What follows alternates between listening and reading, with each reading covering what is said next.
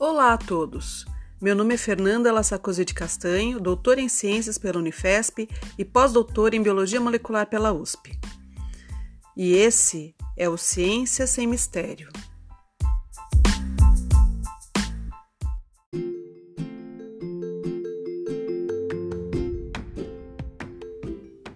Nos últimos dias, o Brasil se perguntou: qual a diferença entre vírus e protozoário?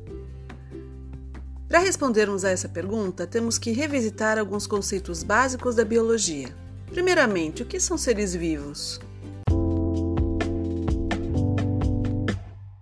De maneira geral, os seres vivos apresentam algumas características e, dentre elas, a organização celular e metabolismo próprio.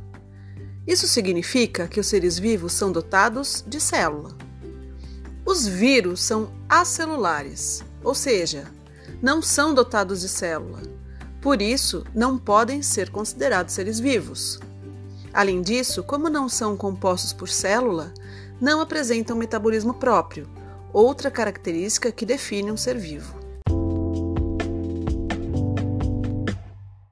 Então, o que é um vírus? O vírus é um parasita intracelular obrigatório, ou seja, para que ele consiga se multiplicar, ele deve invadir obrigatoriamente uma célula e utilizar toda a maquinaria disponível nessa célula hospedeira para benefício próprio.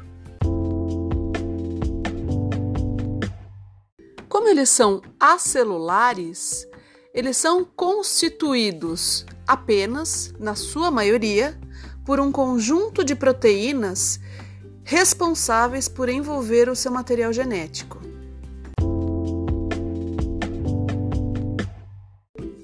Os protozoários?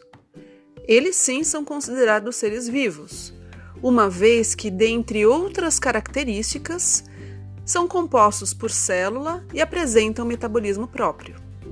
Os protozoários são responsáveis por causarem diversas doenças no homem, entre elas a doença de Chagas, a leishmaniose, a toxoplasmose e a malária. Baseando-se nas diferenças entre vírus e protozoários, os medicamentos utilizados no tratamento contra as infecções provocadas por eles também são diferentes. Os antivirais, de maneira geral, agem impedindo o ciclo de replicação do vírus dentro da célula hospedeira.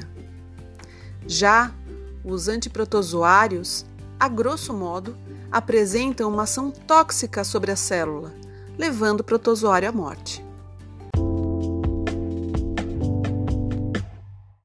Agora, da próxima vez que alguém perguntar, você saberá responder qual a diferença entre um vírus e um protozoário. Obrigada a todos e até o próximo episódio de Ciência Sem Mistério.